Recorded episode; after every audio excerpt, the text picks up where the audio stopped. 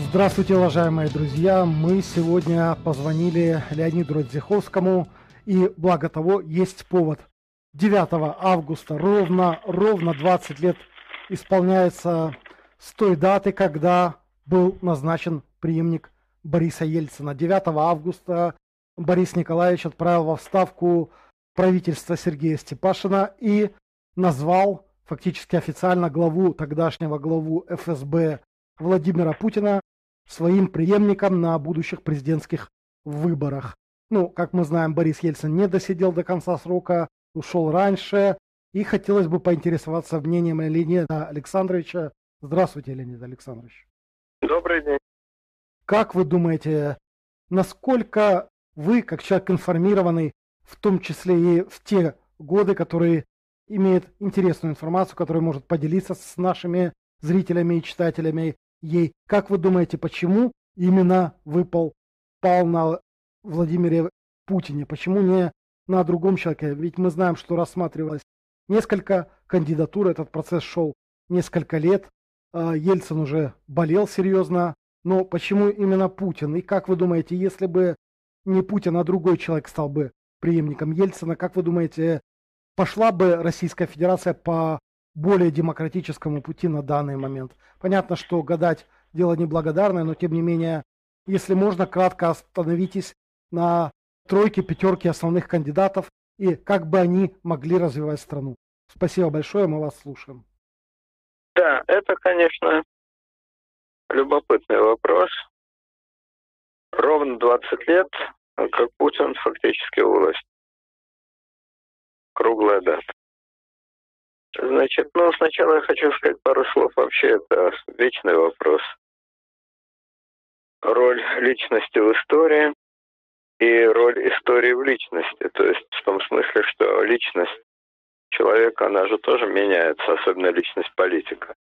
Э, под влиянием истории она меняется. Например, если взять того же Путина. Рядовой, ничем не выделяющийся чекист, КГБшник, э, в Германии, в ГДР. Не фанат коммунистический, но и ни в коем случае, естественно, не, не только не диссидент, но даже без малейших намеков на диссидентство. В 90-е годы внезапно большой демократ, помощник Собчака, произносил очень демократические речи. Собственно, как либеральный чекист и был представлен Ельцину. В начале 2000-х тоже такой относительный либерал. Потом державник, империалист, ястреб. Не то диктатор, не то полудиктатор. Вот. На эту тему есть известный анекдот, а может это даже и не анекдот. В анкете в 20-е годы вопрос. Колебались ли в проведении линии партии? Ответ колебался вместе с линией партии. Взгляды людей меняются, меняются параллельно изменению времени. Возьмите уж не какого-нибудь там Путина, а извините за выражение Пушкина Александр Сергеевич. Он сам, кстати, написал про Чадаева, по-моему. Он вышней волею небес рожден в оковах службы царской. Он в Риме был бы Брут, в Афинах Переклес, а здесь он офицер гусарский. И к самому Пушкину это относилось. Э, в 20-е годы, когда все были декабристами, Пушкин был декабристом. Ода вольность, какие-то проклятия в адрес неведомого тирана, так никто и не знает, кого он там проклинал. Самовластительный злодей, тебя, твой трон я ненавижу. Кто этот самовластительный злодей? Так до сих пор, по-моему, пушкинисты не установили. Но сама тональность очевидна. Декабрист. Потом, когда Бах-Шарах, декабристское восстание накрылось медным тазом, Пушкин меняется. На месте самовластительных злодеев появляется. Его я просто полюбил, он бодро, честно правит нами. Россию вдруг он воскресил войной, заботами, трудами. Это про Николая Первого. Значит, а вместо оды вольность классическая, великая, бессмертная, э, значит, клеветникам России, фактически гимн Российской империи отныне и навсегда отчеканенный. Да, Пушкин был конформист. А кто не конформист? Все люди конформисты, сознательно, бессознательно, но конформисты. Возьмите Солженицына, он сам об этом написал. Значит, в 30-е годы он был ярый советский человек, но слишком ярый. Он уже тогда ненавидел Сталина, восхищался Лениным и хотел написать подлинную историю коммунистической партии. Ленинскую историю. Потом, попав в ГУЛАГ, он изменил взгляды при общении там с разными людьми. Потом он двигался э, все больше и больше в сторону демократическую, потом из стороны демократической он стал двигаться в сторону националистическую, а в конце жизни он, как положено большому русскому писателю, стал настоящим державником, империалистом. Люди меняются. Люди, как э, марксисты говорили, в общем, в каком-то смысле это, конечно, метафора, но в каждой метафоре есть доля правды. Человек есть совокупность общественных отношений. Действительно, по крайней мере, мысли человека очень сильно подвержены моде. Откуда берется мода, кто направляет моду, это вот загадочный вопрос истории. Почему сегодня в моде одно, завтра в другое? Почему меняется общественное настроение? На эту тему можно говорить и спорить бесконечно, но то, что очень мало людей способны противостоять общественному настроению и гнуть свою линию, это факт. Ясно, что Путин к этим людям уж абсолютно не относился и не относится. Вот. Другой вопрос, что изменение российского общественного мнения при Путине, уже когда он стал президентом, это изменение общественного настроения который улавливал Путин, улавливал, возглавлял и усиливал. Или же наоборот, это личные закидоны Путина, которые он через телевидение навязывал обществу, а затем разводил руками и говорил, ну что же вы хотите, народ просит, а мы с народом. Я думаю, что ответа четкого на этот вопрос нет. Это и то, и другое. Несомненно, в воздухе был запрос общества, очевидно совершенно. И Путин этот запрос радостно удовлетворял. Но, несомненно, и то, что в воздухе были разные запросы, потому что общество — это же не какая-то единая масса. В нем есть разные группы, разные течения. И Путин одни запросы усиливал и удовлетворял, а другие запросы глушил. В любом случае он не относился, он, Путин, не относился и не относится Э, к демиургам, то есть к создателям общественного настроения. Демиурги тоже не на пустом месте работают, но они имеют свою идеологию четкую, которую, которая, несомненно, отчасти идет из общества, но которая ими проработана, продумана, и они эту идеологию навязывают обществу. И общество за этим идет. Ну, классические примеры демиургов на слуху общеизвестно. Это, разумеется, Ленин, это, разумеется, Гитлер. Но это далеко не единственные демиурги. Такие вот страшные карабасы-барабасы. Нет, пожалуйста. Вот вам демиурги. Не меньшие, а может быть большие, просто менее известные в этом качестве. Президент Кеннеди, президент Джонсон. Вот демиурги.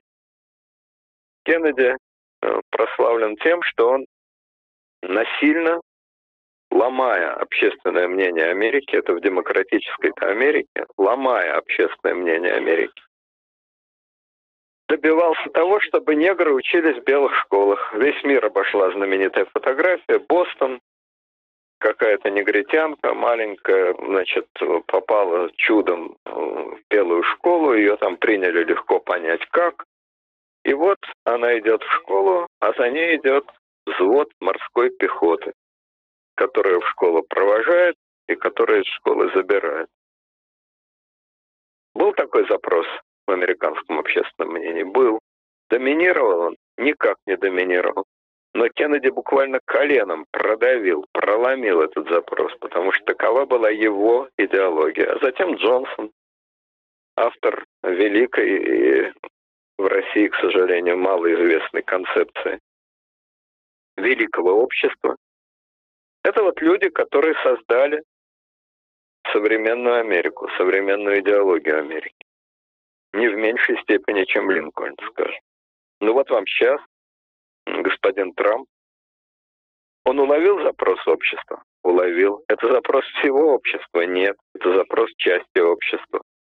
И Трамп как может навязывает остальной части общества этот запрос. Ровно 50-50. Но он навязывает. Отсюда ненависть к Трампу, отсюда борьба, отсюда раскол Америки и так далее. Вот. Так что навязывание определенной идеологии – это вещь, которая бывает как в тоталитарных странах, Советский Союз, Германия, так и в абсолютно демократических странах Америка, так и в авторитарных странах Россия. Везде это бывает. Вот. А вопрос, в какой мере Путин, тот самый либеральный чекист, в кавычках Путин, навязывал свои заскоки обществу, а в какой мере обществу вело за собой Путина, это вопрос из серии «Зал наполовину полон», «Нет, зал наполовину пуст». Во всяком случае, а, Путин в свое время сказал Доренко со своей знаменитой фирменной улыбкой. Правильный у нас народ, Сергей. Народ у нас правильный. Его саркастическая улыбка означала, что я, Путин, хорошо знаю этот народ. Никаких иллюзий в отношении этого народа не питаю, но меньше всего склонен спорить с народом. Я вполне охотно иду по течению народа. Ну, по крайней мере, так он это дело представлял. А может быть, не иду по течению, а навязываю, ускоряю, усиливаю. Ну, то есть и то, и то. Это не академический какой-то спор, это вопрос о сути путинизма. Что такое путинизм? Это подслушанное в глубинах народа, как сам Путин представляет, подслушанное в глубинах народа и доведенное до ума идеология, или же это навязанная народу идеология, которая просто спекулирует на некоторых действительно существующих, но отнюдь не главных народных представлений. Вот, это, собственно, и определяет суть путинизма. Теперь, значит, э, да, и отсюда вопрос. Так э, действительно ли, назначив Путина преемником, Ельцин переломил ход истории. Или, кого бы он ни назначил, ход истории был бы все равно таким же, ну, естественно, с вариациями. Это уже действительно роль личности в истории. Опять же, разные личности в разное время разная роль. Немножко я тоже отклонюсь, но действительно это интересно. Ну вот возьмите такую вообще несуществующую личность, Просто никто об этом человеке ничего не знает на самом-то деле. Которая переломила ход всемирной истории. Эрцгерцог Франц Йосиф. Что о нем известно? Да ничего. Ну, эрцгерцог и эрцгерцог. Племянник императора, наследник. Ну, был женат на чешской графине. Он известен только одним – своим убийством. Американский анекдот. А, в университете на журфаке конкурс. Надо написать самый короткий и самый сенсационный заголовок. Первую премию получил такой заголовок. Первая мировая война была ошибкой. Франц Фердинанд жив. Вот этот Франц Фердинанд известен только тем, что его убили. И его убийство стало соломинкой, которая сломала хребет европейской истории. Киров покойный Сергей Миронович. Ну, о нем больше известно. Ну, в общем, чиновник и чиновник, ну, партийный такой, известный партийный деятель. Ну, что о нем, по сути известно? Да ничего. Но убийство Кирова считается прологом к большому террору. А если бы его не убили, ну, был бы секретарь обкома, ну, член политбюро, ну и что? А, ну и так далее. Роль, а бывают личности, которые действительно, значит, э, от изменения которых зависит ход истории. Ну, пожалуйста, 23-й год, пивной путь, Фельдерхаль. Если бы полицейский взял на 2 миллиметра вправо или влево и ухлопал бы Гитлера, ну и все. Не было бы ни Третьего Рейха, ни Второй мировой войны. Вся история Европы пошла бы по-другому. В этом нет никаких сомнений, потому что каковы бы ни были объективные предпосылки фашизма, но, конечно же, роль Гитлера была не просто большой, она была исключительной. Вне всякого сомнения, и партия, и Третий Рейх, и все остальное, это, поверьте, это дама из моего ребра. И без меня она уже не может. Но если бы Фаня Каплан была не такая слепая, а умела бы стрелять, и ухлопала бы Ленина. Что, устояла бы без Ленина советская власть? Более чем сомнительно. Более чем сомнительно. Ленин был все. Мозг, мотор, энергетика, харизматический центр. Без него в 18 году с гигантской вероятностью эта лавочка накрылась бы медным тазом. И история России и история всего человечества пошла бы иначе. У Сталина был охранник, которому он доверял до такой степени, что позволял ему быть своим парикмахером, брить его. Это был, кстати, бывший военнопленный из Австро-Венгрии, некто Паукер, или Паукер, черт знает, как его правильно фамилия, ударение ставить. Короче, брил его этот охранник. Ну, дрогнула бы рука, задумался бы о чем-то. Дрогнула бы рука, году эдак в тридцать третьем. Все. Не было бы ни тридцать седьмого года, ни пакта Молотов, э, самое, Гитлер-Сталин. Ну, ничего, вся история пошла другим путем из-за ошибки прикмахера. Кстати, и сам э, товарищ Паукер, по-видимому, был бы жив, его ближайшего, надежнейшего, сокровеннейшего, непонятно зачем расстреляли в 1937 году. Обратный случай. Леонид Ильич Брежнев умер в 1982 году. Ну, а умер бы он в 1984 году. Что бы изменилось? Да абсолютно ничего. Ну, прожил бы бедолага Черненко еще год. И что? Или вообще не пришел бы к власти, помер бы до этого. Тот же самый Андроп. Ну, не удался бы заговор против Хрущева. Ну, не было бы этого заговора. Ну, куролесил бы Никита Сергеевич еще несколько лет. Стучал бы кулаками и ботинками по трибунам, разоблачал абстракционистов, э, восхищался кукурузой. И что? Да абсолютно ничего. Вблизи это кажется чем-то ах. А с небольшой дистанции это кажется чем-то ох. Ничего нет.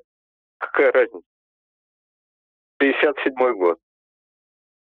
Первый заговор против Хрущева или, наоборот, заговор Хрущева против дорогих соратников, Молотов, Каганович и так далее.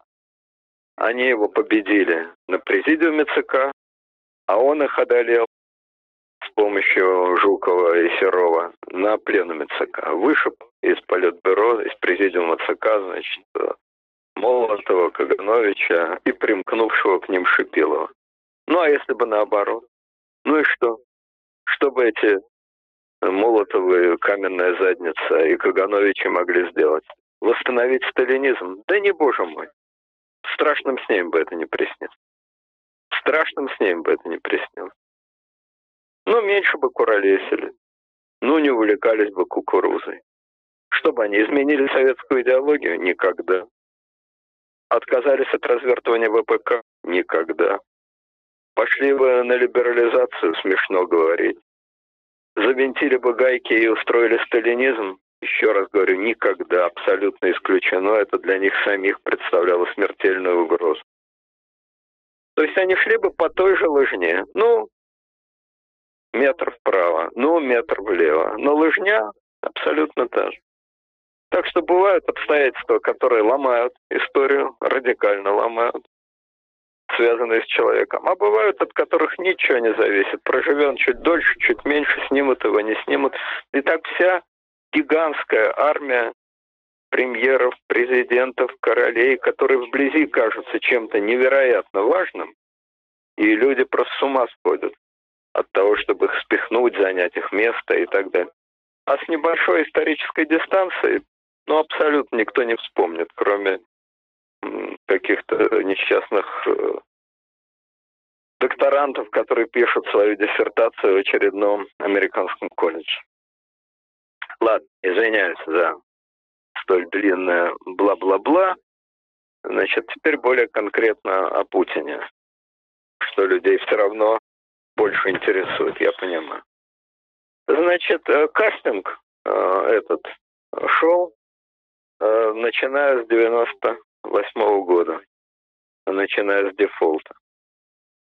Ельцин, а, как известно, выиграл выборы правдами, неправдами. На эту тему тоже есть много споров, потому что, значит, говорят, что фальсифицировали и подтасовали конечные результаты выборов.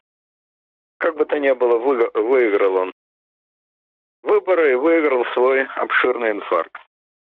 Свалился и потом э, несколько лет правил из больничной палаты с помощью крепких рукопожатий и по закону, и по его физическому состоянию, и по той ненависти, которую он вызывал во всем обществе, единодушная ненависть. Было очевидно, что ни о каком третьем сроке, то есть изменении Конституции и пропихивании себя на третий срок, не может быть и речи. Очевидно было, что Ельцин должен уйти. Но столь же очевидно было, что просто так он не уйдет. И, как все говорили, чтобы спасти награбленное его семьей и обеспечить им безопасность, и о чем гораздо меньше говорят, а это неправда, для него это имело, конечно, огромное значение, потому что Ельцин себя мыслил в контексте истории, а не просто так, чтобы обеспечить преемственность курса. Это тоже было важнейшей задачей Ельцина. И семью сохранить, и Россию, значит, вести дальше по тому же пути. Известна фотография, на которой Ельцин прощается на кремлевском крыльце с Путиным и говорит ему «берегите Россию». Наверное, он перед этим сказал «берегите Таню с Ленкой». Наверное. Но Таня с Ленкой – это само собой, а Россия тоже. И то берегите, и это берегите. Вот, и начиная с 98 -го года, значит, Ельцин вел кастинг, активный кастинг возможных преемников. В течение 98-99 года за год сменилось три премьер-министра. Черномырдин, Примаков, Степашин, Путин стал четвертым. Э, значит, вот это были очевидные кандидаты в преемники. Эти три плюс Борис Немцов. Немцов не был премьером, он был первым вице-премьером, но очевидно, что известно было, что Ельцин питал к нему определенные сентименты. Ему нравился Немцов, как говорится, и а ростом, Кири... и Извините, Леонид Александрович, а Кириенко входил в этот круг? Ну, Кириенко формально, как известно, был премьером, но его называли киндер-сюрприз, поскольку он выскочил из ничего. Но я думаю, что Ельцин всерьез его не рассматривал, его и выдвинули-то в премьеры на расстрельную должность фактически накануне дефолта. И, в общем, хотя Ельцин от великого ума брякнул, что дефолта не будет, буквально накануне, лишний раз укрепил свой авторитет такими заявлениями. Вот, но тем не менее, я думаю, что никто его всерьез не рассматривал. О нем просто вообще никто не знал. Ну, совсем никто. Ну и кроме того, надо сказать, что все-таки в политике огромное значение имеет имидж. Ну, не может человек э, с таким видом, с, таким, с таким лицом, с такой манерой говорить, э, все-таки не может такой человек стать публичным президентом. Это, ну, невероятно совершенно. Диктатором может, при прочих равных. А вот избранным президентом, ну, это как-то слишком. Он, конечно, саентолог, но это немножко чересчур. Нет, Кириенко, я думаю, никогда не рассматривался. Ты пробовал там?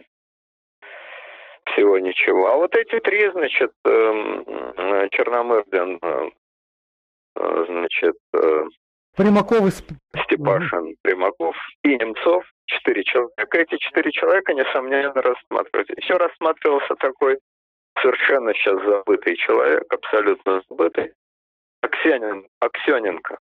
Николай Емельянович, по-моему. Он был первый вице-премьер, э, вот, и его очень тоже любил Ельцин, там были какие-то особые отношения. Но Аксененко был, как-то о нем ходили нехорошие слухи, что он слишком уж криминализирован, слишком уж коррумпирован. Его сняли, потом он довольно быстро заболел и относительно молодым человеком умер.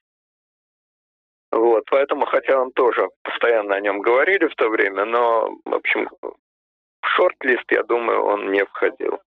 А вот эта великолепная четверка входила. Ну и сбоку маячил Лужков, который вряд ли мечтал о президентстве в России к Москве специфическое отношение, чтобы мэра Москвы выбрали президентом, это не очень вероятно. А вот премьером, причем таким крепким премьером Лужков мог претендовать на эту роль. Значит, вот четыре э, кандидата. Э, Черномырдин, Примаков, Степашин. Немцов. Немцов. И в последний момент из рукава вытащенный Путин. Значит, давайте коротко о каждом из этих кандидатов я несколько слов скажу. Значит, э, Черномырдин, прославленный своими действительно очень удачными э, высказываниями. Это был бы идеальный во всех отношениях преемник. Вот действительно идеальный. Не либерал, то есть не ассоциируется с московскими тусовочными либералами. Но человек, несомненно, вполне либеральных взглядов как Э, в экономике, так и в политике. Этот красный директор, создатель «Газпрома», очень быстро адаптировался к рыночной среде. И в той действительно тяжелой обстановке, которая была в начале 90-х, очень удачно себя проявил. Действительно волевой, харизматичный, с громадным опытом, вполне понятный для народа не какой-нибудь там хипстер или, значит, э, московский интеллигентишка. Народный, но с определенными взглядами. Вот я думаю, что Черномырдин в меньшей степени был склонен колебаться вместе с линией партии, в большей степени был склонен проводить определенные идеологические, свои идеологические установки. Они у него сложились не сразу, но они у него сложились уже в зрелом возрасте и довольно определенные. Это, конечно, безусловно, либеральная рыночная экономика, намного более либеральная, чем сейчас у нас существует. Ну вот. А, это э, демократические выборы. И это нормальные отношения с западным миром.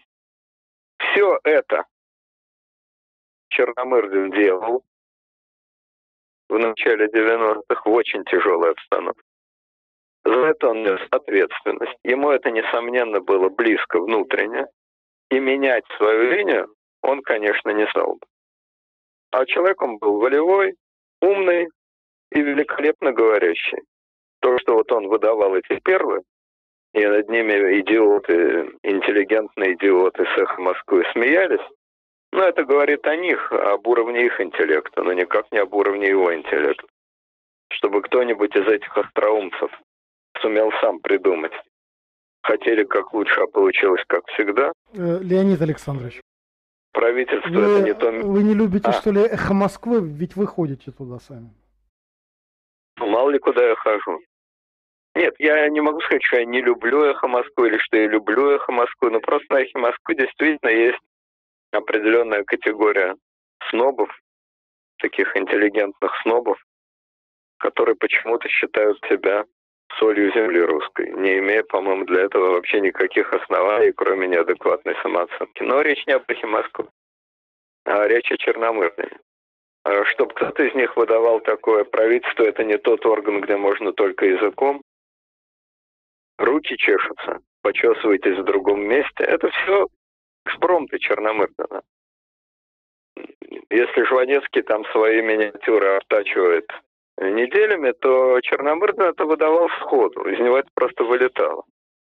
Но суть, еще раз повторяю, не в его способности говорить, а в том, что он был для народа узнаваемый, органичный. Уж никак не меньше, чем Ельцин. И, кстати, не пьющий. Ну, или пьющий, естественно, но отнюдь не пьяница. Идеальный был бы преемник. Но Ельцин его именно поэтому терпеть не мог. Именно поэтому, потому что он видел в нем естественного конкурента. Такой сверхдоминантный альфа-самец, как Ельцин, естественного конкурента рядом с собой не терпел. А в тот период, пока Ельцин был еще сильный, был еще в силах. Вот. И тогда он Черномырдина снял. Это была его, конечно, с моей точки зрения, крупнейшая ошибка. А когда он его второй раз назначил, после, значит, дефолта, э, уже Ельцин был не тот, большинство в Думе были коммунисты, и они его просто провалили, Черномырдин. А Ельцин фактически его назначал, в общем, более или менее понимая, что этот номер не прокатит. И что это, опять-таки, такой расстрельный для Черномырдина вариант. Вот, поэтому мне кажется, что э, маловероятно, чтобы Ельцин если бы Ельцин не снял Черномырдина перед дефолтом, а, может быть, Черномырдин бы дефолт и пережил. Его правительство могло бы дефолт и пережить. Победил бы Черномырдин на выборах 99 -го года? Это вопрос. Это большой вопрос. У Путина были огромные преимущества перед Черномырдином. Первое преимущество, он был новый, и он не нес никакой ответственности за ненавистную политику Ельцина. Второе преимущество. Черномырдин представлял известную фигуру из слоя либеральных реформаторов. То, что в 99-м большинству было отвратительно. Путин представлял никого, но никого в чекистско-государственническом мундире. И это было большинству приятно. Символическая фраза Черномырдина. «Вас плохо слышно, Шамиль Басаев». Это когда Басаев захватил Буденновск. Символическая фраза Путина «мочить в сортире». Народу, конечно, было гораздо приятнее слышать «мочить в сортире», чем «вас плохо слышно, Шамиль Басаев». Это совершенно очевидно. Но победил бы Черномырдин на выборах или нет в 99 году, зависело от того, кто были бы конкуренты. Часто забывают, что выборы – это не выражение любви к данному человеку, это просто выбор между несколькими вариантами. Если бы его соперниками в 99-м были неразменные э, Пат и Паташон, э, Зюганов и Дельштейн, то эту гоп-компанию, конечно, Черномырдин бы победил. Каким был бы президентом, э, э, на этот вопрос ответить очень легко. Очень легко. Он был бы идеальным президентом, потому что в 99-м, э, потому что в 2000-2004 году и в 2004-2008 году не идеального президента в России быть не могло физически. Потому что в этот момент, абсолютно безотносительно к тому, кто был бы президентом России, Черномырдин, э, Путин, Немцов, Жириновский, Старовойтова, кто угодно. Вообще никто, просто стол стоял пустой на Россию хлынул золотой дождь. Такой золотой дождь, что остановить его было невозможно. Цены на нефть поднялись фантастически. И из этой трубы просто хлестало золото. Такое бывает редко, но бывает. Вот бывает, что игрок входит в казино и рвет на каждом столе джекпот без всякого расчета. Вот читайте роман Достоевского «Игрок». Когда игрок ошалел, уже на бум лазаря называл цифры, ставил как попало и рвал, и рвал на каждом столе. Вот такой золотой дождь пролился на Россию, и не только на Россию, между прочим, на все сырьевые страны он пролился в этот период времени. Надо было сотворить что-то уже уму непостижимое, чтобы суметь перебить судьбу. Вот рука судьбы, которая была очень сурова по отношению к России в 90-е, она решила исправить несправедливость и отблагодарить в начале 2000-х. Поэтому кто бы тут не был президентом, он просто захлебнулся бы в потоке денег. Ну, может быть, если бы президентом был Жириновский, он был умудрился угробить и это. То есть просто в стране бы начался хаос прямых уголовных бандитов и, ну, умудрился бы развалить. Не исключаю. А все остальное Зюганов бы прекрасно справился. Ни о каком, естественно, коммунизме, ни о, каком, ни о какой реставрации советского строя речи бы не было. Ну, повесил бы парочку портретов Сталина. Ну, все. Реально ничего бы он изменить не мог. Замедлить? Да, наверное, замедлил бы. Испортить? Да, наверное, испортил бы. Но радикально испортить в тот момент было невозможно. Вот, а уж Черномырдин-то, ну, просто был бы сверхидеальным, конечно, президентом. Поэтому, если бы он победил на выборах, то президентом бы он стал превосходным. И семью Ельцина бы сохранил. И ушел бы, естественно, ушел бы в свой срок, потому что в течение всего этого времени его бы, конечно, критиковали, телевидение он бы не прихлопнул, его бы как следует поливали грязью, и в 2008 году он бы преспокойно ушел, и пришел бы кто-то другой, а кто другой, это гадать сейчас совершенно бесполезно. Черномырдин был бы, конечно, прекрасным президентом, если бы его президентом выбрали, но вопрос был в том, выбрали его или нет. Кстати сказать, кстати сказать, для того, чтобы люди а, представляли себе более рельефно, что такое был период с 99 по 2008 год, я приведу просто цифры, чтобы не прилагательными, а существительными.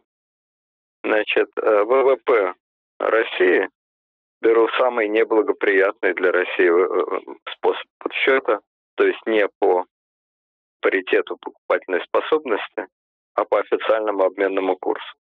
Так вот, ВВП России с 99 а, правда, не по 2008, а по 2013 год вырос со 196 миллиардов до 2 триллионов и 300 миллиардов. При этом в 2008 был, как известно, кризис и так далее. То есть за 9 лет ВВП вырос в 10 раз.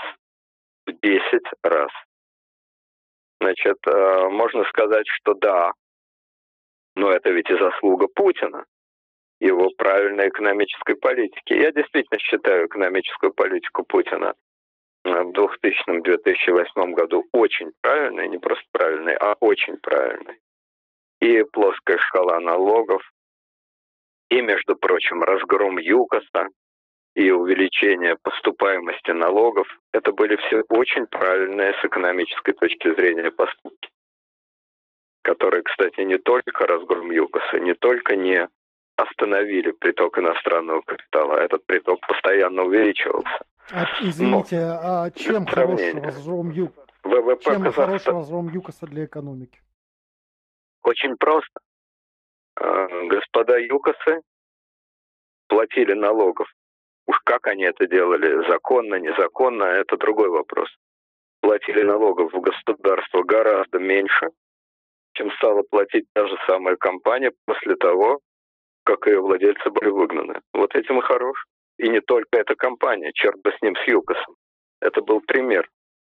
Поскольку повторять пример Ходорковского никто не хотел, то вполне естественно, что собираемость налогов резко выросла. Как-то вдруг выяснилось, что налоги лучше платить. Это было абсолютно правильное решение. А, значит, а, все резко, значит, но это может быть действительно умная экономическая политика Путина, да, умная, но вот вам Казахстан. ВВП Казахстана в 99 году, я извиняюсь, 17 миллиардов рублей, а в 2013 году 237 миллиардов. То есть рост не в 10 раз, как у России, там не в 12 раз, как у России, а поскольку в 15, что ли, ну, в общем, легко посчитать. ВВП Азербайджана в 99 году 4,5 миллиарда. В 2014 году кто стоит, пусть сядет. 75 миллиардов. Рост в 16 раз. И даже ВВП Украины, где нет ни нефти, ничего особо хорошего. 99 год 31 миллиард, 2013 год 183 миллиарда. Конечно, это не русский или там казахский рывок, но тем не менее. Тем не менее, в 6 раз. Если кто сомневается, войдите на сайт Всемирного банка и читайте, наслаждайтесь. А если брать э, ВВП по паритету покупательной способности, там еще круче цифры. Вот такой был период. Период быстрого роста мировой экономики. И, естественно, мировая экономика гораздо быстрее растет в отстающих странах. Понятно, что за это же время ВВП там, европейских стран выросло ну в полтора раза, ну в два раза.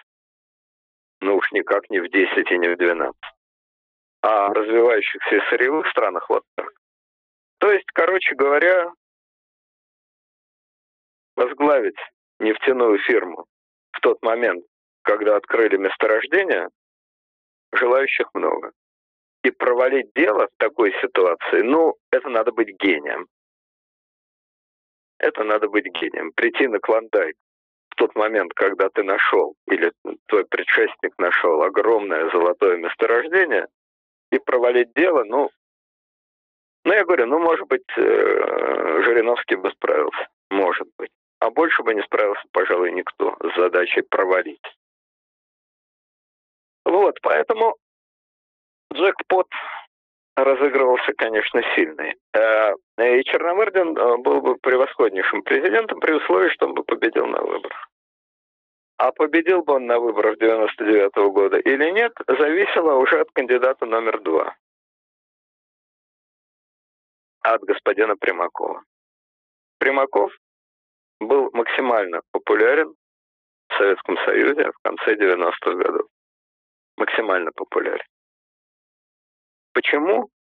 Потому что он развернул самолет. Он развернул самолет, вот этот точный случай, когда не Примаков навязал повестку обществу, а общество навязало повестку государству. Ветер с такой силой бил в лоб этому самолету, что самолет дальше лететь не мог. Ельцинско-Козыревский самолет дальше лететь не мог. И самолет развернули ровно на 180 градусов. Это было после известных событий в Югославии, Россия просто со стоном наслаждения. Вот знаете, вот когда женщина давно хочет, и, наконец, он ее берет. Вот первый стон наслаждения. Вот со стоном наслаждения Россия восприняла события в Югославии. Со стоном наслаждения. Бомбардировки Сербии – это был катарсис. Россия мечтала об этом.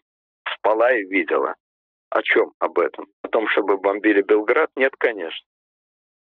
О том, чтобы американцы наконец дали простое, ясное доказательство несомненного факта, что они враги, что они составили заговор, разумеется, не против Югославии, а против России, что они мечтают уничтожить, разумеется, не Югославию, а Россию, что с ними необходимо бороться, разумеется, не Югославии, а России, что им необходимо противостоять. Это из-под накапливалось все 90-е годы.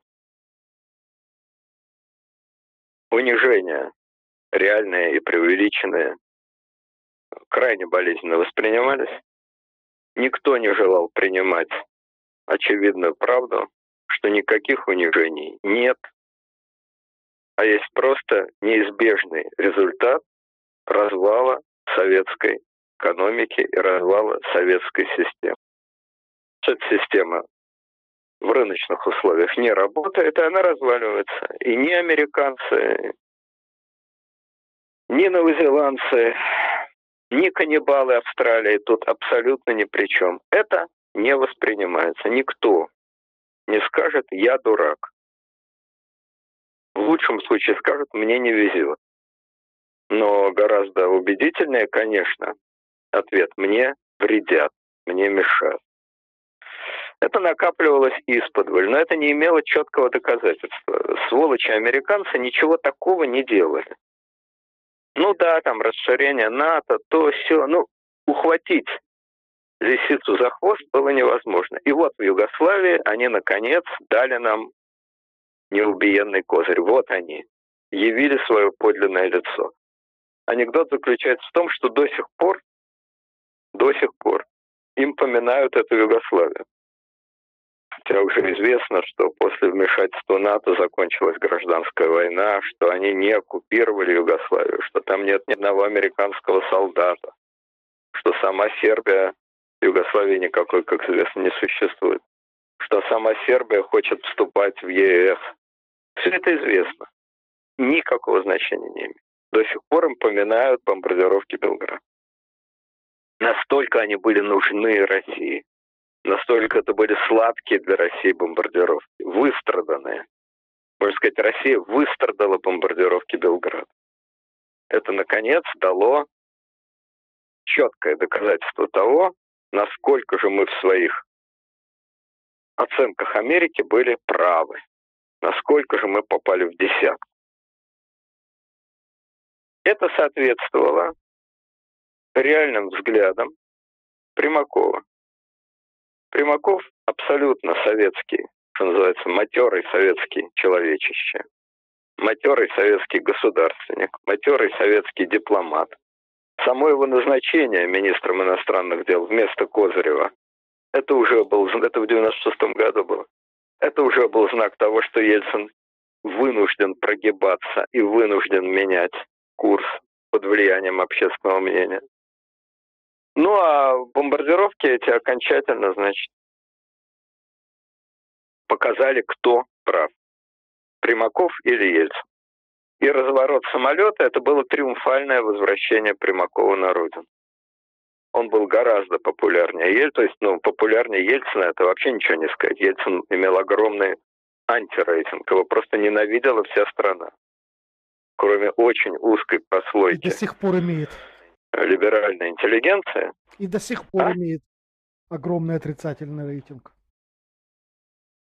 Ну, естественно, нет. Но до сих пор он имеет еще больше отрицательный рейтинг, потому что в течение 20 лет этот отрицательный рейтинг накачивается каждый день по телевизору. Хотя Ельцина лично никогда не ругают. Его имя никогда официальные власти не ругают. Путин э, в этом, как и во всем, твердо соблюдает свое слово. Он дал слово Ельцину, что и семья будет в безопасности, и Ельцина ругать не будут. Он это слово держит. Лично Ельцина никогда, ни разу официальные лица не ругают. Наоборот, отгрохали огромный музей там и все, что хочешь. Но вся российская пропаганда, официальная пропаганда, бьет только по проклятым 90-м. А что такое проклятые 90-е? Это очевидно Ельцин. Но имени называют, какая разница. Народ и без имени прекрасно знает, кто тогда был президент. Ну вот.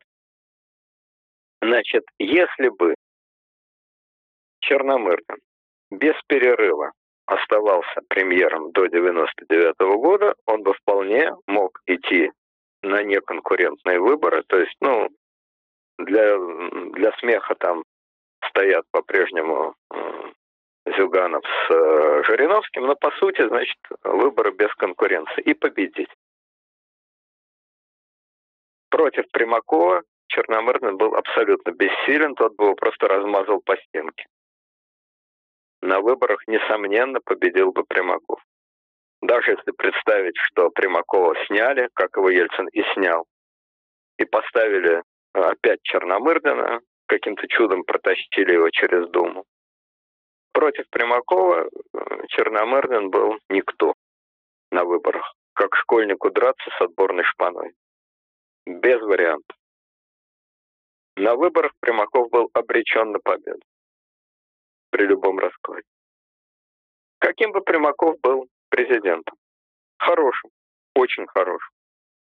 Опять же, еще раз повторяю, в тот период стать плохим президентом было невозможно. Просто невозможно. Примаков бы великолепно воспользовался а, той же самой экономической конъюнктурой. Более того, бешеный рост начался именно при правительстве Примакова в 99 году. Именно при правительстве Примакова. Часто приписывают это как заслугу Примакова. Ну, заслуга, наверное, была, но не очень большая. Просто объективно начался прилив. И прилив такой силы, еще раз повторяю, прилив нефтедолларов такой силы, что остановить его было невозможно. Сверхчеловеческая сила. Ну и кроме того, значит, кроме прилива нефтедолларов, это восстановительный рост. Собственно, вот рост на Украине в те годы. Почему? Восстановительный рост. Какие-никакие рыночные реформы прошли, какая-никакая рыночная среда создана. И когда начался общий подъем мировой экономики, то произошел тот самый мультипликативный эффект. Рост мировой экономики наложился на уже существующие рыночные структуры, ну а для России, Казахстана и так далее еще и на бешеный рост цены на нефть. Вот вам результат. Вот, поэтому премьер, э, президентом э, Примаков был бы превосходным, ничуть не хуже Черномырдина. Какую бы он вел политику, такую же точно, как Путин. С деталями, но в принципе такой же точно, как Путин. А, он бы, несомненно, вне всякого сомнения, придушил Ходорковского точно так же, как это сделал Путин. Он бы, несомненно, прихлопнул НТВ. Но не НТВ, Гусинский в тот период подлизывался к чертам, э, как раз к Примакову. Но развернул бы телевидение так же, как он развернул самолет. А, изменил бы политику, конечно, а, в СМИ, несомненно, уничтожил бы Березовского. Не физически, но политически. И я думаю, что Примаков, вне всякого сомнения, соблюдал бы все, абсолютно все обязательства по отношению к семье Ельцина. Он бы, конечно, эти обязательства дал и, несомненно, соблюдал бы ничуть не хуже, чем Путин. Почему? Потому что Примаков просто честный человек. Известно, что Евгений Максимович Примаков человек лично безупречный. Абсолютно честный. Если он кому-то что-то обещает, то он это всегда выполняет. Отличие Примакова от Путина заключалось в том, что за Примаковым не стоял бандитский Петербург. И вообще никакие бандиты за ним близко не стояли. Он был чекист, да, чекист, но он представлял совсем других чекистов высший чекистский генералитет первого главного управления, то есть внешней разведки или службы внешней разведки. Это вам не а, майор из Дрездена, это совершенно другой чекистский уровень. Абсолютно та же самая идеология, но только это идеология. У Примакова это была государственная идеология. У людей, пришедших из бандитского Петербурга. Это было прикрытие, прикрытие для их совершенно конкретных, сугубо конкретных частных интересов. У Примакова таких интересов не было. Никаких. Для него это была государственная идеология. Итак, э, значит, э, победил бы Примаков на выборах, да? Был бы он эффективным президентом, да? Был бы рост экономики, да. Были бы антиамериканские политические действия, да. Было бы движение к консерватизму и против Запада, да. Был бы уничтожен и Березовский, да. Было бы государствление телевидения, да. Был бы бандитский Петербург, нет. Была бы сумасшедшая коррупция, нет. Ушел бы Примаков в 2008 году, да, ушел бы. Ушел ушел бы потому, что при всех своих идеологических особенностях, повторяю, он человек честный, и Конституцию он бы соблюдал. Кроме того, не стоит забывать, что в 2008 году ему было бы под 80 лет. Поэтому он бы, несомненно, ушел. А кого бы он оставил своим преемником, или там как бы это вообще выглядело, об этом гадать бесполезно. Кроме того, я думаю, что Примаков не произносил бы мюнхенских речей. Он бы вел такую политику, да. Но мюнхенские речи он бы не произносил. Почему? Потому что он не пантера. Потому что он человек государственный, сдержанный, осторожный, и он бы не стал дразнить гусей без крайней на то необходимости. Об этом можно судить по одному из последних интервью, которое давал уже совсем больной Примаков на российскому телевидении. Это было уже после Крыма. Он, несомненно, на 100% поддержал Крым, тут для него и вопроса не было. Но он сказал, что я не вижу необходимости э, так сильно углубляться в Донбасс. Ну, я пересказываю своими словами, но суть та самая. Мы слишком увлеклись Донбассом. ДНР это все-таки Украина. И не стоит быть, э, как говорится, большими патриотами Донбасса, чем сами донецкие. Оттуда надо аккуратно, осторожно, не подвергая население опасности, но уходить. Это не наш. И уж тем более не стоит вести такую оголтелую а, пропаганду против Запада. Зачем? Это не нужно. Крым наш, без вопросов. Крым надо обустраивать, развивать и так далее, и так далее. А в остальном надо. Не стоит перегибать палку. Вот примерно, что он сказал. В устах такого государственника и сверхосторожного человека, как Примаков, это были очень энергичные рассказы.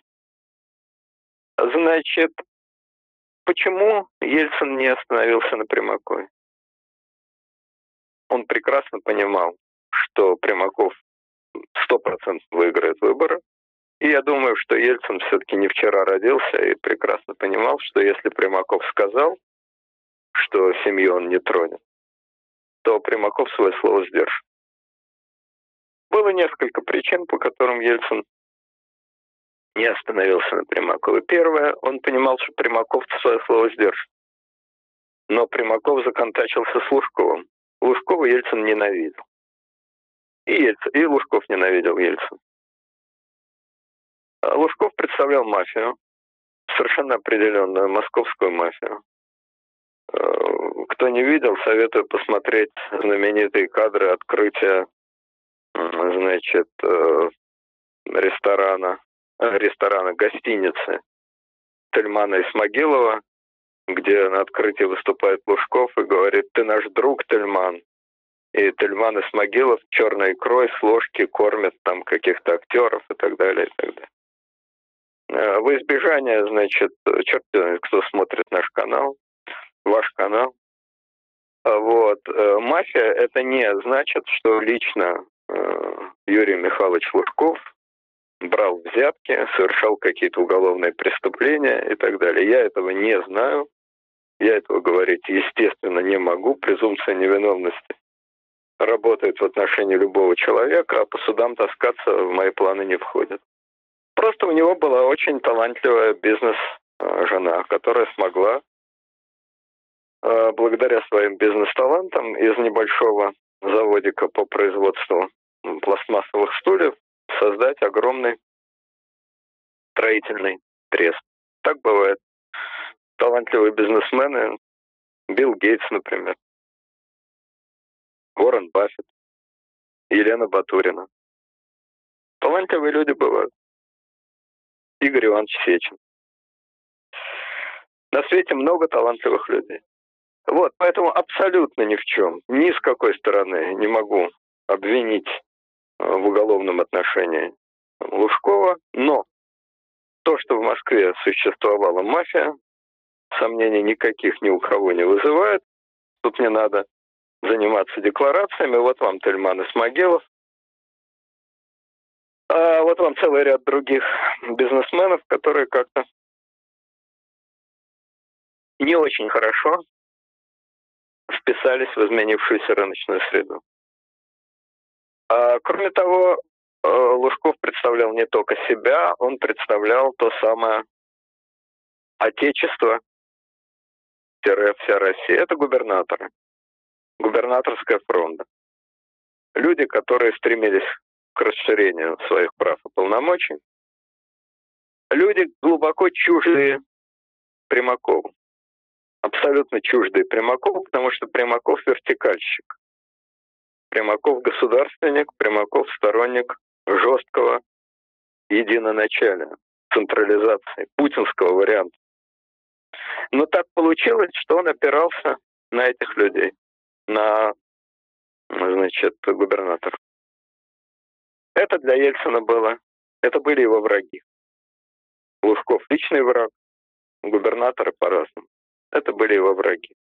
Кроме того, Примакову страшно не повезло с коммунистами. Коммунисты в него вцепились, выдавали его за своего.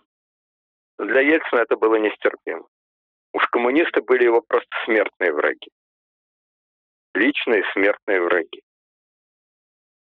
По этой логике, друг моего врага, мой враг, Примаков был враг для Ельцина. Это первое. И второе. Примаков самостоятельный человек. Он старше Ельцина на два года. Он был кандидатом в политбюро примерно тогда же, когда Ельцин. Он сделал абсолютно независимую от Ельцина карьеру. Это самостоятельная, независимая фигура. Для Ельцина с его абсолютным альфа-доминированием это было тоже нестерпимо в личной порядочности Примакова у него, как и у всех на свете, сомнений никаких не было. Но это был человек порядочный, и ему глубоко во всех отношениях антипатичный. Глубоко неприятно. А Ельцин никогда не умел переступать через свои эмоции. Никогда не умел прощать тех, кто ему неприятен. Он мог отдавать им должное, как тому же Примакову. Но это были не его люди. Он не мог такого человека сделать своим приемом. Кроме того, против него отчаянно интриговал Березовский, а Березовский имел неадекватное, нелепое влияние на Татьяну, на всю эту семью, в широком смысле слова. Против него интриговал самый сильный человек из э, интриганов, окружавших Ельцина, Волошин, собственно, единственный толковый человек во всей этой гоп-компании. Поэтому Примаков лично был для Ельцина неприемлем, он его снял. Там отдельный анекдот, как он его снимал, но времени уже мало, я не буду это, на этом останавливаться. Значит, э, вариант номер три, Степашин. Прошел бы он в качестве президента на выборах? Прошел. Без восторга, без тарарама, но прошел бы. Был бы он хорошим президентом. В сотый раз повторяю, нельзя было быть плохим президентом в России в 2000-2008 году. Невозможно. Когда идет прилив такой силы, остановить его нельзя. Степашин был бы хорошим, никаким хорошим президентом. Обидел бы Степашин семью Ельцина, разумеется, никогда. Но Ельцин страшно преувеличивал силу своего характера, силу своей готовности и желания драться, воевать, бороться, ломать и так далее, он страшно преувеличивал опасность от фронды э, Лужков-губернатора.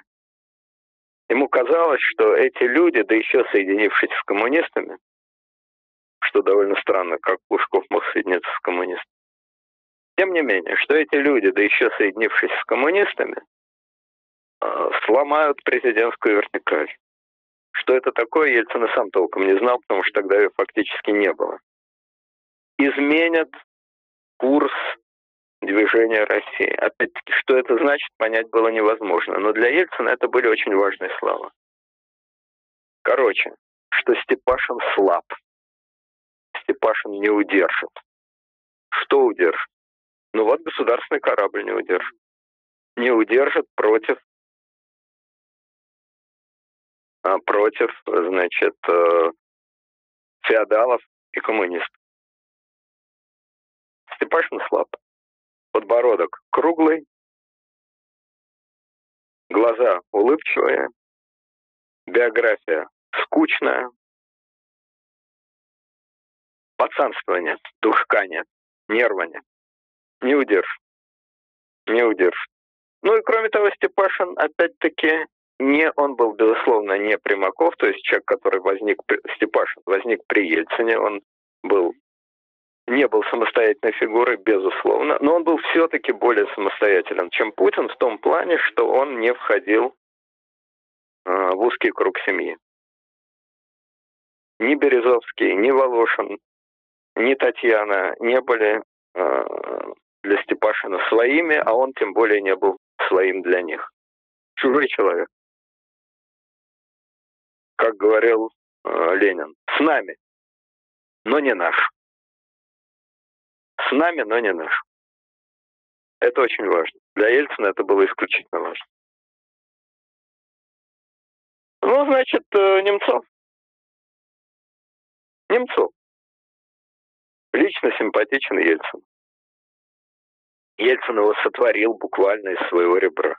Уж точно, что, значит, реформатор, демократ, либерал, э, прекрасных отношениях с Татьяной. Превосходно. Свой.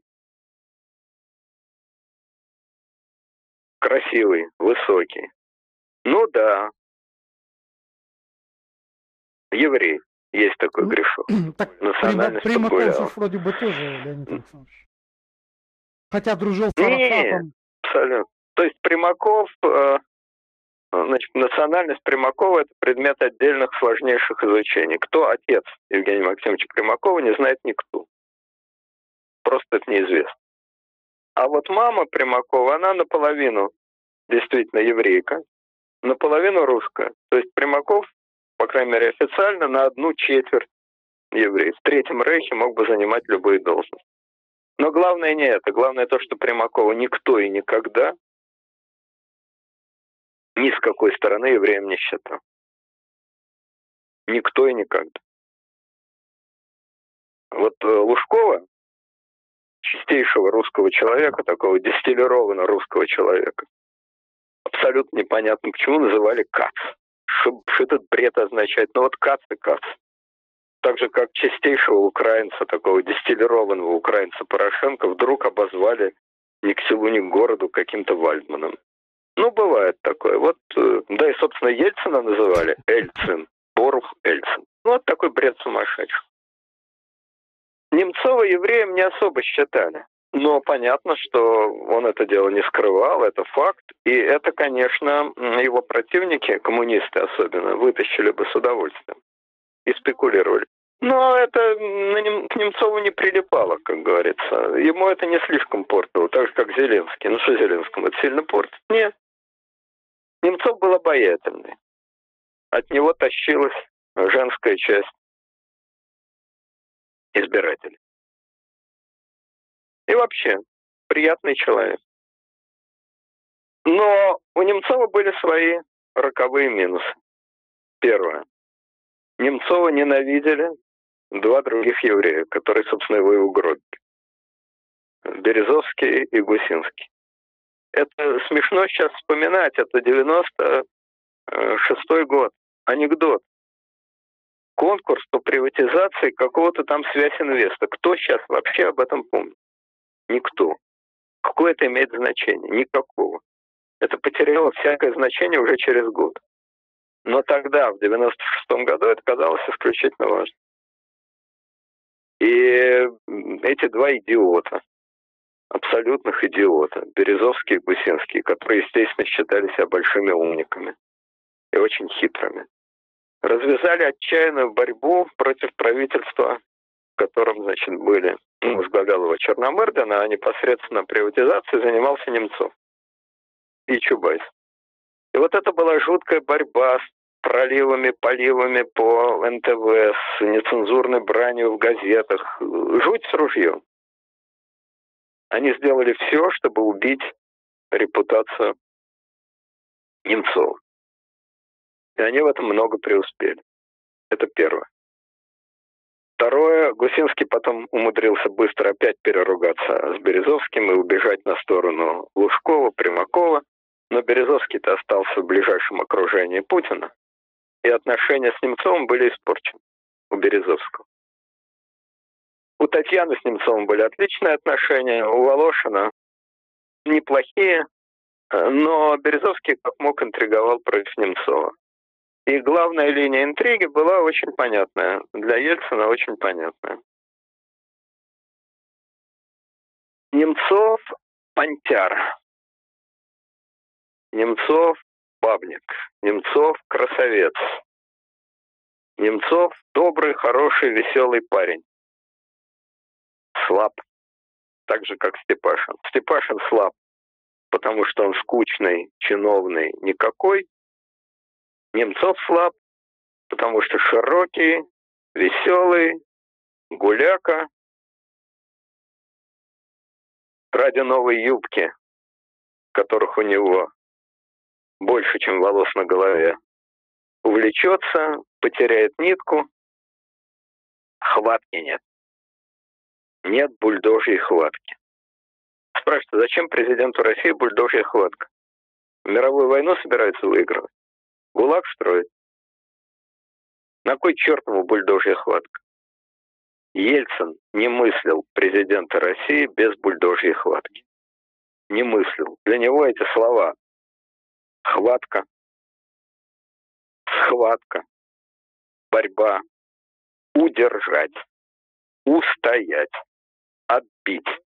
Для него эти слова имели абсолютно сакральное значение. Он сам такой по жизни и других он не понимал и не принимал. И хотя бороться-то было особо не с кем, ну что, действительно, с Лужковым война, что ли? Ну, смешно. Но для Ельцина психологически это было не так. Для него страшно важен момент вот этой вот способности бороться. Вот. Ну, победил бы Немцов на выборах, если бы его выставили.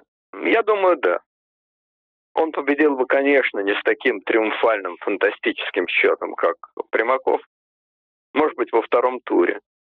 Но прошел бы. Против Немцова на выборах, ну, если бы, опять же, не выставился Примаков. Если бы выставился Примаков, то вариантов нет. Он бил, как э, козырной туз, шестерку любого. Просто любого. Э, Черномырдина, Степашина, Немцова. Просто покрывал, как вы понимаете, бык овцу. Но если бы Примаков не выставился, а выставилась бы та же самая сладкая парочка Зюганов-Жирик, то их Немцов бы в конце концов одолел. Хотя у него был серьезный очень минус. Не его еврейское происхождение. Это в России тогда был довольно высок антисемитизм, но это не имело решающего значения. Нет. Немцов западник, либерал.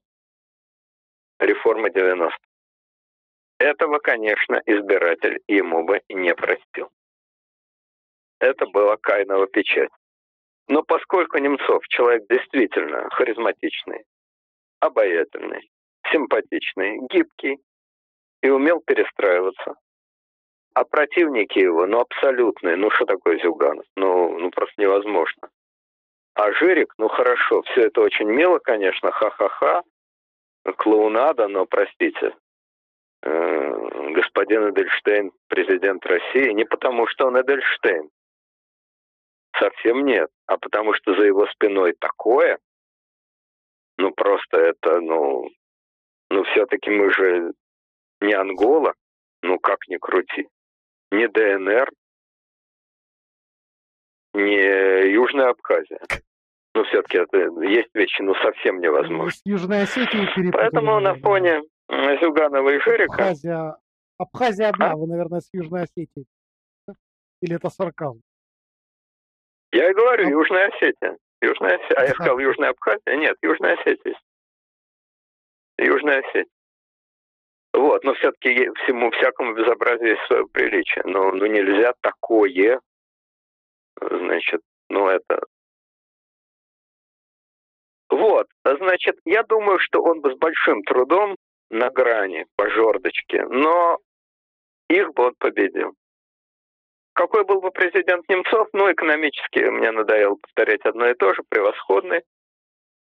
А политически, разумеется, он бы ушел, и ушел бы после, думаю, после первого срока, потому что уж кого-кого, а Немцова бы охотно поливали все СМИ.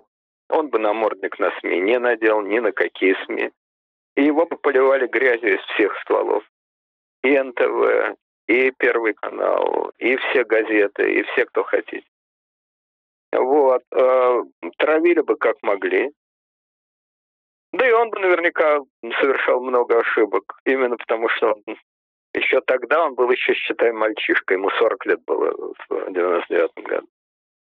И действительно, бабник, и действительно любитель пожить и жить давал другим. Я думаю, он бы просидел один срок. Но он бы, естественно, ушел без всякой трагедии, и после него бы был а следующий президент, о котором гадать, кто бы это мог быть, достаточно бесполезно.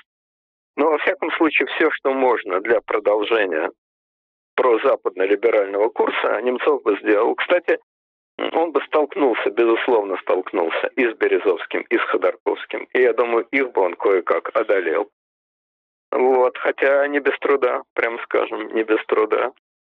То есть сделал бы то же самое, что Путин. С Березовским это очевидно. Почему? Потому что Березовский не мог ни с кем ужиться. Он действительно в своей мании величия воображался непонятно кем, не то Распутиным, не то Ришелье, не то госпожой Дюбаре, а был просто жуликом. Ну, это не совсем то. Вот, а, значит, а с Ходорковским, потому что Ходор фигура посерьезнее Березовского, но его стало просто слишком много. Для одного государства это слишком много. Он слишком многое претендовал. И отнюдь не только в экономике. И государство терпеть его, конечно, бы не могло. Помимо там необходимости увеличить поступление доходов и так далее, и так далее, просто его бы терпеть не могли. Вот, поэтому столкновение с ними было бы весьма вероятным, но в нем бы президент всегда победил, на президент, кто бы он ни был. А дальше, да, дальше бы Немцов, я думаю, ушел. Ну и трудно сказать, кто был в 2004 году. Но все, что можно для дальнейшего движения в прозападную сторону э, Немцов бы, несомненно, сделал. Вот, ну и вот мы прошли, извиняюсь так долго, все фигуры, остался Путин. Совершенно неизвестный Ельцину человек. Человек, которого вытащил из Ленинграда, из Петербурга Кудрин, э, который сумел оказаться своим для семьи, который проявил свою готовность на любые поступки в знаменитом деле прокурора Скуратова, это был такой экзамен, который показал свою личную преданность, способность быть лично преданным уже павшему и непопулярному шефу в деле Собчака, когда он помог Собчаку удрать из России. Это все важные обстоятельства. Очень важно, что за него вписался э, не только Березовский и не только Татьяна, но и прежде всего Волошин. А Ельцин с его большой политической интуицией Волошину доверял гораздо больше, чем Березовскому, естественно. Ну и Юмашев, конечно. В общем, вся семья. Волошин, Юмашев, Татьяна, Березовский, все. Но главное, я думаю, была личная интуиция Ельцина. А личная интуиция Ельцина сказала ему, что у Путина есть одно качество, которого нет ни у кого из перечисленных выше людей. Он страшный. Страшный. Вот этот маленький, значит, ростом э, довольно в то время непрезентабельный. Его будут бояться. И бояться сильно. И боятся все. его будут бояться. Он удержит. Степашин – нет. Немцов, безусловно, нет. А он удержит. Как Маяковский писал, этот может, хватка у него моя. Но ведь надо заработать сколько? Маленькая, но семья. Заработать Путину надо. Это Ельцина не смущало. Он понимал, что во власти надо заработать. Маленькая, но семья. А удержать удержит, и его будут бояться. И его будут бояться настолько, сразу, сразу и настолько, что Примаков побоится выставиться в президенты. Вот существует легенда, что Примакова урыл Доренко. Это полная чепуха. Полная абсолютная чепуха. Да, Доренко был блестящий телекиллер, профессиональный киллер и все, что хотите. Но если бы Примаков выставился в президенты, то все комариные укусы Доренко ничего бы не значили. Ничего бы не значили. Тем более, что по сути дела, кроме того, что у Примакова нога сломана, ему сказать было о Примакове нечего. Примаков не выставился в президент. И он не выставился в президенты, потому что он боялся идти против Путина. Вот это был главный факт. Он легко и без проблем пошел бы против Черномырдина, Степашина, а уж тем более Немцова, и разделал бы их, как бог черепаху под орех. Сломана у него нога или не сломана у него нога, 70 ему лет или 170 ему лет. Он имел авторитет, и он бы их легко разделал. Всех. А против Путина он не пошел. Не выставился и не пошел. Вот это был главный факт, который Ельцин с его политической интуицией прекрасно понимал. Поэтому он остановился на том, на ком он остановился. Ну а дальше, значит, э, ну, я предпочту не уточнять, не раскрывать значение слов «боялся». Что значит боялся? Чего боялся? Те люди, которые интересуются событиями 99 -го года, примерно могут представить, кто и чего в тот момент мог бояться. Факт тот, что Примаков против э, Путина не пошел. И знаменитая партия губернаторов без всяких репрессий и без всяких э, сверхъестественных дел очень быстро сдулась и очень быстро слилась с наспех сколоченной вообще из никого, из ничего партии под Путина. Партия под Путина называлась, как известно, «Единство», а, значит, партия губернаторов «Вся Россия», они слились, появилась «Единая Россия». Ну вот, собственно, и вся история. Значит, что э, Путин делал такого, что сделал бы любой на его месте, и что он делал своего? Ну, я частично на эти вопросы ответил, но все-таки в двух словах. Э, уничтожение э, Березовского и прочих, значит, Гусинских. Это сделал бы любой. Примаков стопроцентно. Э, Немцов в отношении Березовского стопроцентно, в отношении Гусинского весьма вероятно. Э, значит, э, Черномырдин, наиболее либеральный из них из всех, повел бы линию, я думаю, в СМИ, но все равно от Березовского он избавился точно, он всем осточертил. У всех вызывал только аллергию и абсолютно никому был не нужен ни для чего. А, значит, уничтожение ЮКОСа.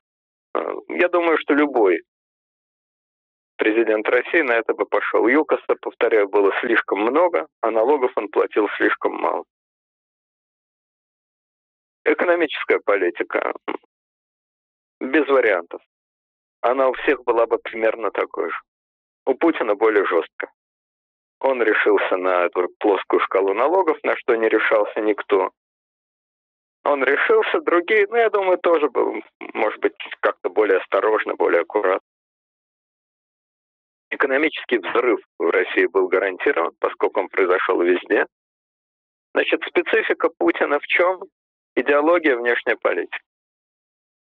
Э, мюнхенские речи, ну, я думаю, кроме Путина никто бы не произносил. Но общий курс, антилиберальный курс, был предначертан с разворотом самолета Примакова. Мы все были в этом самолете. И те, кто радостно бежал к рубке и кричал «Вперед, вперед!», и те, кто ломал руки, стонал и говорил, что вы делаете, нельзя разворачивать самолет, самолет разворачивался так же, как вот нефть прилила сама, так и самолет разворачивался сам.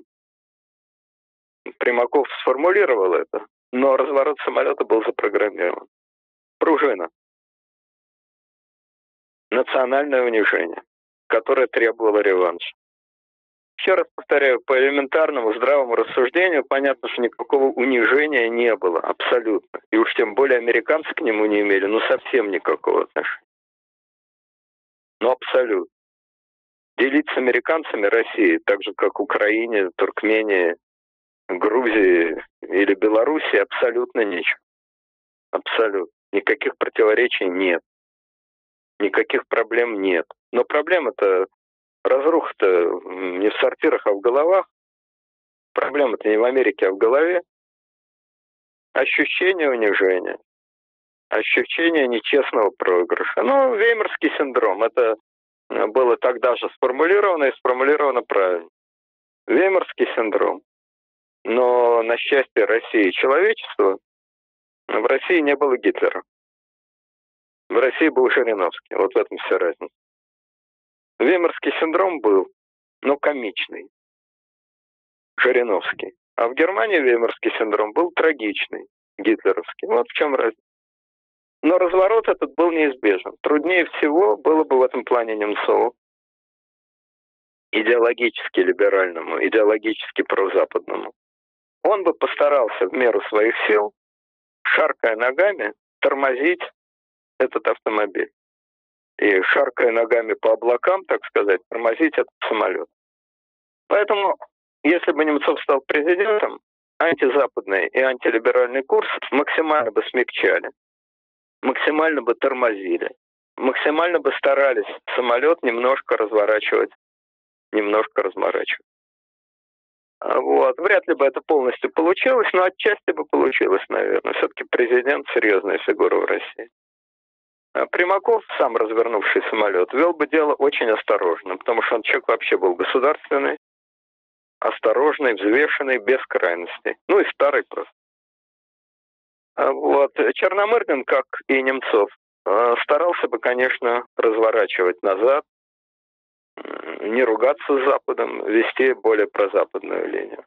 А Степашин никакой бы линии не вел, потому что он вообще никакую линию вести, по-моему, не мог так болтался бы вместе с народными настроениями. Путин эти настроения возглавил, усилил, заострил, пришпорил и в бешеном, ну не в бешеном, но в активном темпе повел Россию ровно туда, куда она и пришла.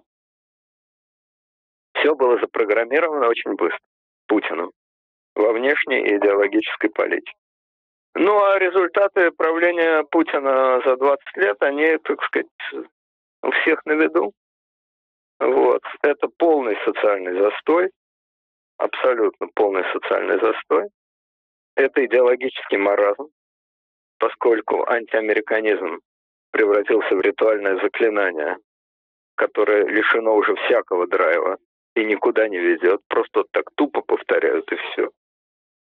Это экономический застой. Хотя я должен сказать, что экономический застой в России это опять же, так же как и экономический взрыв в России, так и экономический застой в России явление объективное. Вот говорят, э, дикая коррупция, значит, э, крайне неэффективное государственное управление. Все это очень мило. Но, тем не менее, берем опять цифры, в которых я, о которых я говорил. Официальные данные Всемирного банка.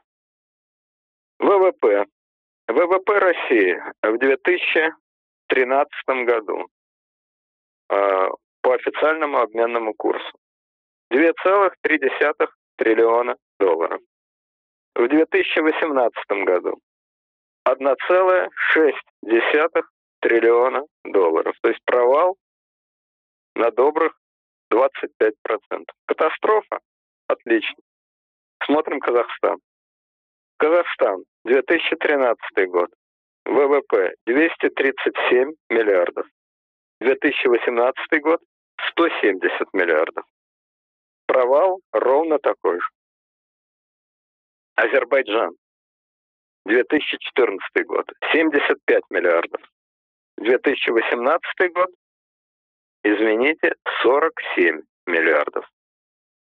Провал намного круче, чем в России. Ну, про Украину я тоже скажу. Значит, Украина 2013 год 183 миллиарда, 2018 год 131 миллиард. Ну, на Украине все списывают на войну, на Россию. Это, конечно, полная чепуха. Как вы видите из цифр, аналогичная картинка везде. Но, но безусловно, что и война. Регион, огромный а? экономический а? Донецкий регион по предприятиям, по ВВП все-таки отколот. Это нужно учитывать. Нет, безусловно, и война, и ДНР, и так далее свою лепту внесли.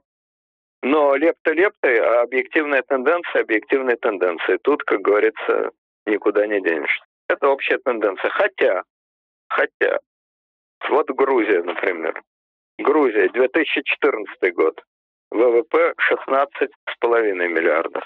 2018 год 16,2 миллиарда. То есть падение, конечно, есть, но далеко не такое резкое и крутое, как в России, в Казахстане, э, в Азербайджане и на Украине. Я когда видел эти цифры, я сам поразился, но Всемирный банк все-таки наиболее серьезная организация. Уж если они говорят, то, наверное, так и есть. Кстати сказать, в других странах э, такого нет.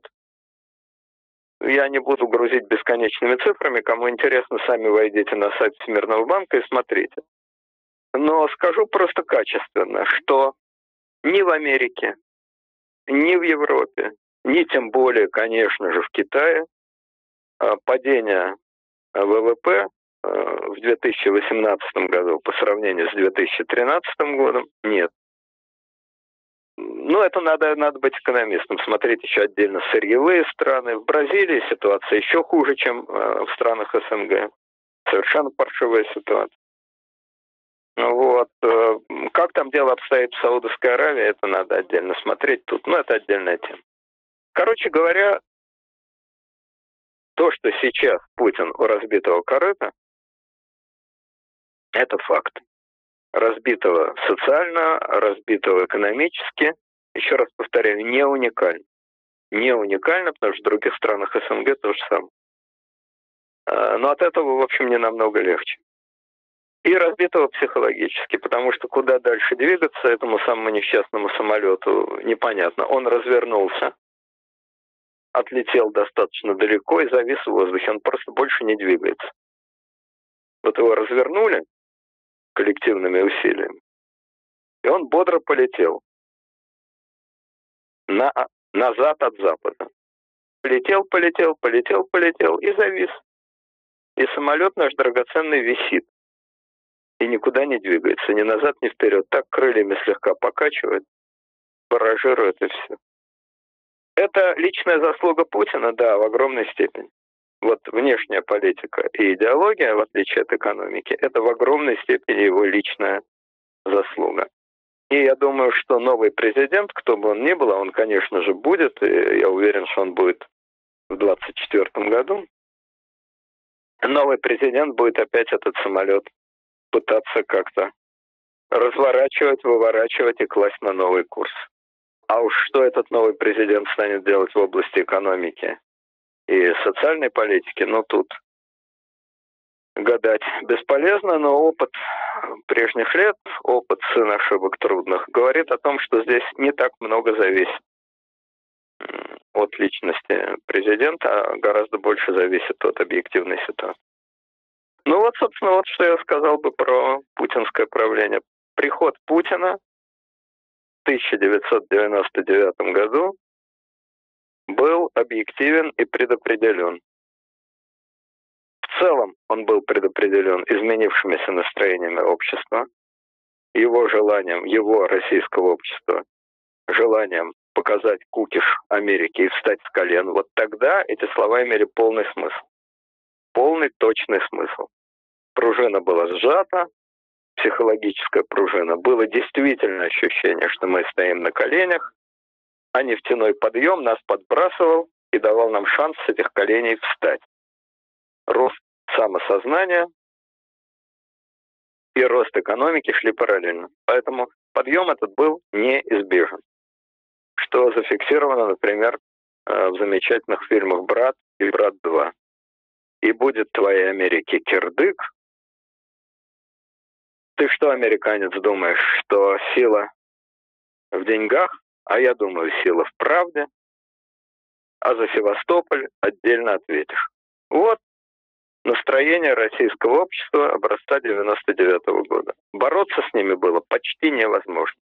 В этом плане идеологический разворот был неизбежен, он произошел до Путина. Путин его ускорил и усилил. Таким образом, здесь от Путина мало что зависело. А что касается зажима демократии и завинчивания гаек, особенно зажима СМИ, то здесь тоже вопрос непростой. Разгром э, такой псевдоолигархии, настоящей олигархии, как на Украине у нас никогда не было. Разгром псевдоолигархии этих оборзевших э, гусинско-березовских был более или менее неизбежен практически при всех преемниках Ельцина. Формы, да, формы Путин нашел свои. Это правда. Приход к власти э, тайной полиции со всеми ее атрибутами и бандитского Петербурга – это абсолютно случайный вариант. Этого, конечно, могло не быть. И этого бы не было ни при ком, кроме Путина, вне всякого сомнения.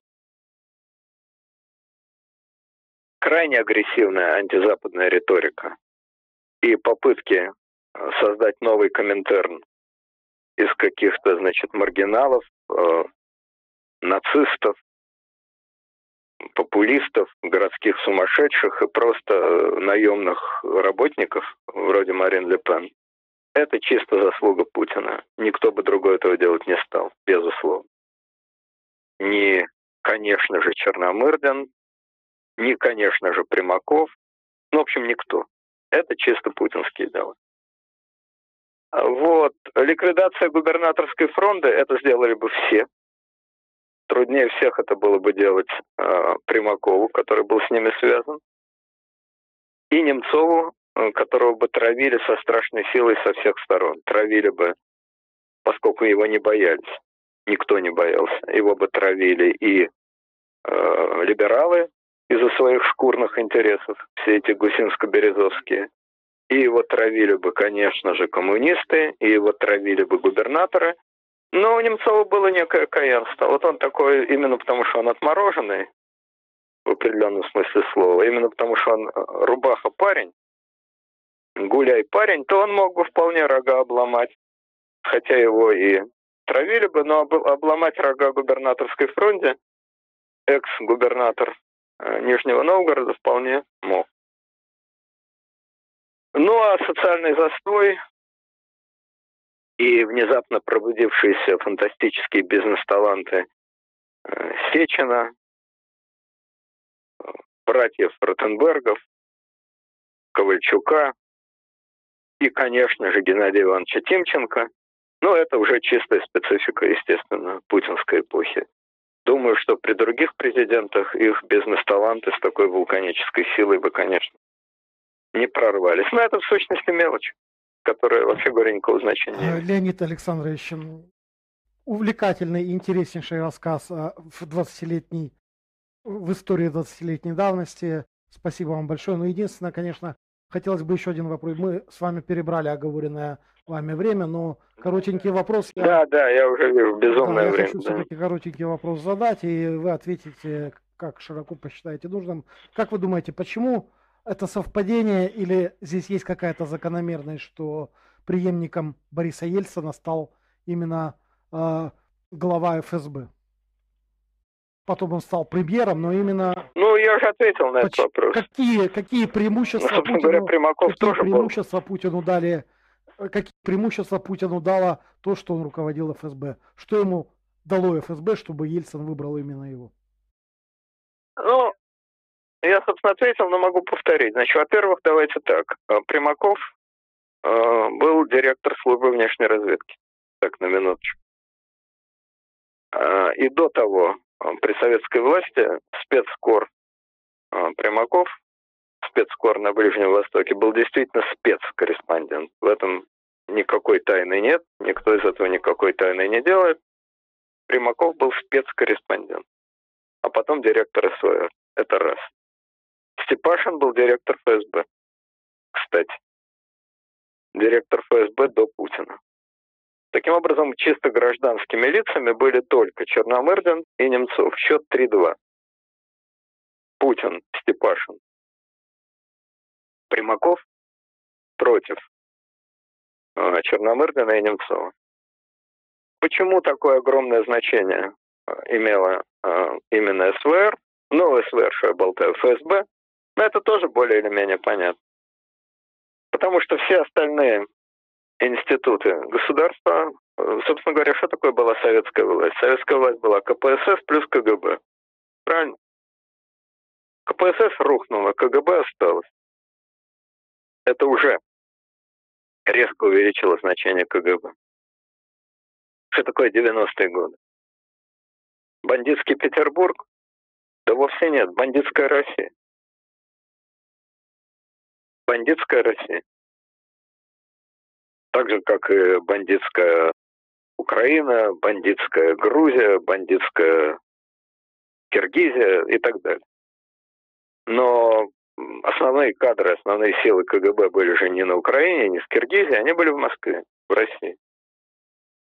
В бандитской стране кто приобретает максимальное значение? Понятно кто? Человек с ружьем, по обе линии фронта. При том, что эти линии часто пересекались, как известно. И одни и те же люди были и полицейскими, и ворами. Силовые ведомства. Капитализм, когда он устанавливается, дикий капитализм, это капитализм с Маузером. В этот период силовые конторы имеют абсолютно преобладающее значение. Тем более, что никакие законы, особенно в 90-е годы, вообще не работали. Кто смел, тот и съел. Кто палку взял, тот и капрал. Кто первым выхватил пистолет, того и счастье. Силовые ведомства, а как все бизнес-империи, все эти Ходорковские, Потанины, Гусинские, они что, на кого они опирались? Какая служба в любом бизнесе была главной, первой? Служба безопасности. Кто возглавлял службу безопасности? Отставные чекисты. Это в частных фирмах. Ну а государство что? Ну а класс-то жажду заливает квасом. Квас он тоже выпить не дурак. Государство тоже заливало не квасом. Поэтому роль на силовых ведомств была преобладающей кто решил судьбу России в 93 году? Группа Аль. На кого опирался Коржа... Э, Путин? На э, Путин, что я болтаю, Ельцин. На э, депутатов-демократов? На Краснобая Явленского? Нет. Он долгое время опирался на человека, который скромно себя называл. Русский боевой генерал. Кто же этот русский боевой генерал? Какие сражения он выиграл? Где он получил Героя Советского Союза? А русский боевой генерал так называл себя генерал-лейтенант Коржаков. Боевой генерал. Вопрос нет. В боях. Состарился в боях. В боях с Гусинским, в боях с Первым каналом, в боях с олигархами, Соответственно, кроме э, ФСБ, по большому счету, опереться было особенно не на кого.